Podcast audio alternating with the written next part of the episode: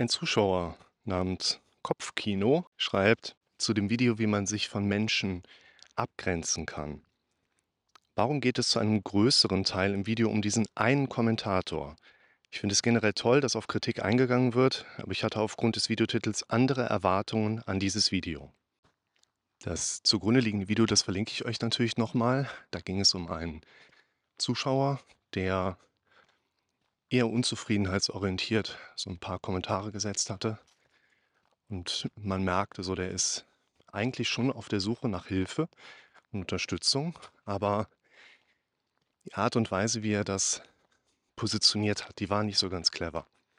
Also er hatte quasi dreimal schön auf die Kacke gehauen und die vierte Frage war dann, hey, was für ein Mikro benutzt du eigentlich? Und in dem Video wollte ich euch herausarbeiten, dass es einfach wichtig ist, dass wir uns von solchen Leuten eben auch aktiv distanzieren, uns aktiv weit weg von denen positionieren, einfach um selber wieder einen schönen Tag haben zu können. Und ich habe noch ein weiteres Video zum grundsätzlichen Thema gemacht, Distanz zu anderen Menschen zu bekommen. Ich finde physisch auch psychisch gerade wichtig, denn es geht ja letztlich auch darum, dass ich ja von jemandem unter den Kommentaren was lesen kann. Ah, was er hat, habe ich auch. Bei mir war das Krebs. Natürlich springt dann auch in meinem Kopf direkt an, ja, was ist, wenn das bei dir auch Krebs ist? Was ist, wenn? Punkt, Punkt, Punkt. Und um sich davon wieder zu befreien, macht es einfach Sinn, auch äußere Distanz mit reinzubringen. Eine äußere Distanz hilft uns, innere Distanz aufzubauen. Im zweiten Video, was ich euch auch gerne verlinke, habe ich mal so die Überschrift gewählt. Menschen sind da vielleicht so ein bisschen wie eine Vater Morgana. Je näher ich mich ihnen positioniere, desto weiter weg sind sie plötzlich. Also ich meine damit, wenn du dann Menschen hast, mit denen du anfängst, dich zu beschäftigen, dann kriegst du oft auch ganz schnell mit, okay, das bin nicht ich. Wir sind zwei ganz unterschiedliche Ausgangspunkte. Der hat eine ganz andere. Und mit dieser Distanzierung kann unser Kopf meistens eine ganze Menge anfangen. Jetzt kommt Kopfkino daher und sagt, warum ging es denn in dem Video nur um diesen einen Kommentar? Ich habe da was ganz anderes erwartet.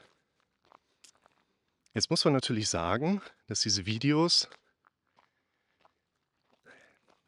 nicht simultan adaptionsfähig auf die Gedanken eines Zuschauers sind. Also das Video habe ich halt irgendwann mal gefilmt und wenn du jetzt eine Erwartungshaltung an das Video hast, kann sich das Video nicht während des Zuschauens daran anpassen, was deine Erwartungen sind.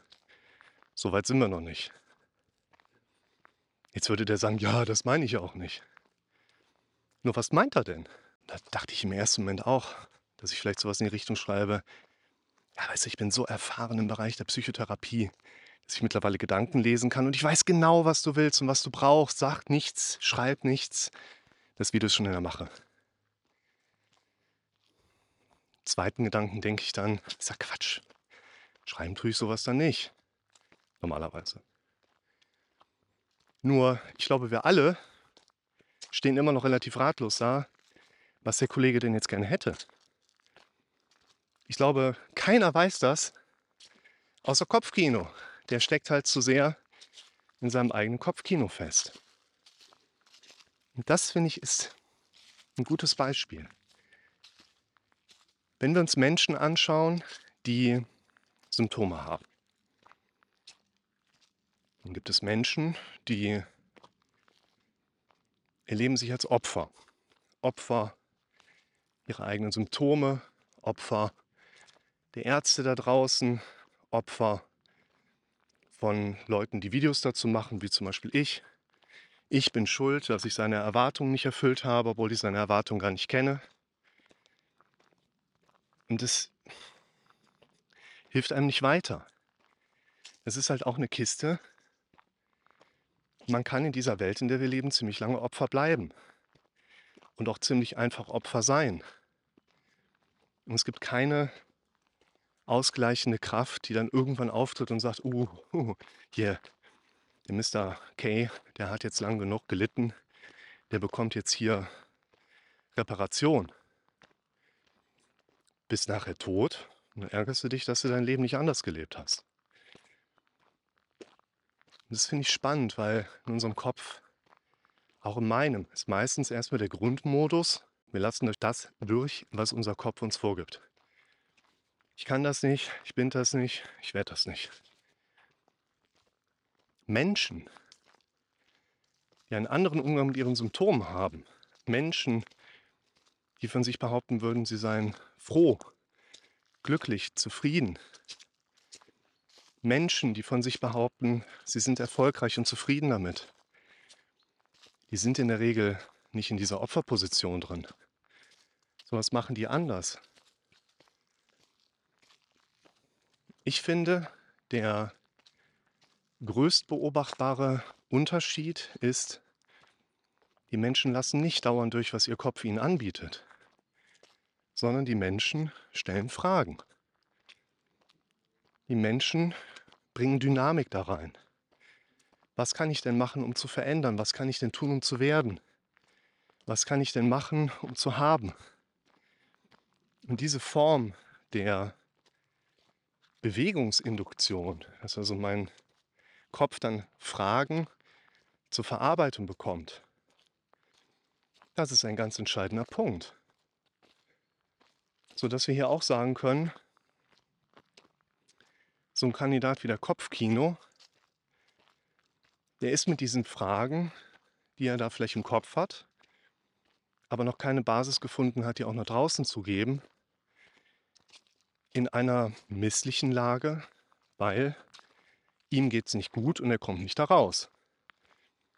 Und er hat noch keine Art und Weise gelernt, sich so gegenüber anderen Menschen zu artikulieren und zu äußern, dass andere Menschen in der Lage sind, ihm vernünftige Hilfestellung zu geben. Ich glaube, das ist ein ganz entscheidender Punkt, wo sehr viele Menschen sehr stark an ihrer Reflexion arbeiten dürfen. Ich würde euch in dem Zusammenhang eigentlich erstmal nur eine Frage empfehlen. Die lautet, wohin fließt gerade meine Energie? Das ist so ein Begriff, der ist natürlich jetzt, ne? Aber lass einfach mal so dieses Energie. Wohin fließt gerade meine Energie? Eine Perspektive, mit der ich sehr gerne arbeite, lautet, meine Energie folgt immer meinem Fokus. Okay, also meine Energie fließt dahin, worauf ich fokussiert bin. Jetzt denken wir mal einen Schritt weiter. Ein großes Filterinstrument wäre aus meiner Sicht, wer bestimmt gerade meinen Fokus? Also bin ich gerade dahin fokussiert, wo ich wirklich bewusst meinen Fokus hinlegen möchte? Oder bin ich gerade dahin fokussiert, weißt du, wo mein Gehirn gerade im Automatikmodus entschieden hat, dahin fokussieren wir jetzt mal. Und letztlich gilt da natürlich auch die Frage, bin ich da problemorientiert fokussiert oder bin ich lösungsorientiert fokussiert? ohne mein eigenes Eingreifen werde ich wahrscheinlich nicht in meinem Kopf von alleine im Automatikmodus problemorientierte Mechanismen in lösungsorientierte Form umwandeln können. Ich muss also selber da eingreifen lernen. Sehr viele Menschen, glaube ich, haben keine Kontrolle über ihren Fokus und damit auch keine Kontrolle, wie sie sich fühlen im Leben. Keine Kontrolle darüber, ob sie im Alltag weiterkommen. Keine Kontrolle darüber, sich ihren Zielen zu nähern.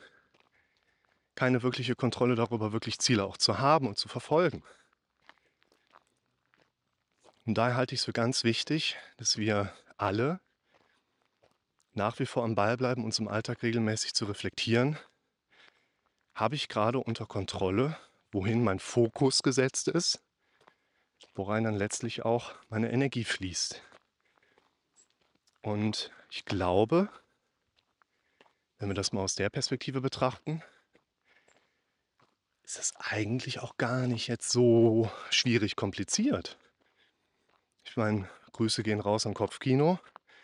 Anstatt einen Satz mit Punkt zu schreiben, wäre meine erste Empfehlung, versucht man den Satz so umzustellen, dass am Ende ein Fragezeichen steht. Also ganz banal, ich jetzt ganz ernst. Und im Grunde genommen hast du doch Fragen, die du versucht hattest über dieses Video zu beantworten. Du hattest doch Fragen, die dich zu diesem Video gebracht haben, bei denen du offen stehen gelassen worden bist von mir. Lernt, liebe Leute, Fragen zu stellen. Ihr kriegt doch hier Antworten. Ich meine, wenn ihr euch ein paar Videos von mir anschaut, dann seht ihr doch, dass ich nichts anderes mache, als Fragen zu beantworten. Also stellt Fragen, anstatt Behauptungen mit Punkt- oder Ausrufezeichen rauszuhauen. Und deshalb macht es für ein Kopfkino, aber auch für die einzelnen anderen da draußen einfach Sinn, natürlich diesen Prozess zu fokussieren. Was sind die Dinge, die mir Belastung bedeuten? Inwiefern hängt das durch meinen aktiv oder auch passiv gesetzten Fokus in diesem Zusammenhang eben auch damit zusammen? Und vor allen Dingen habe ich schon Fragen, Veränderungen mit reinbringen. Also hier, das Video stellt dir diese Fragen. Gold wert von euch. Schaut da mal rein.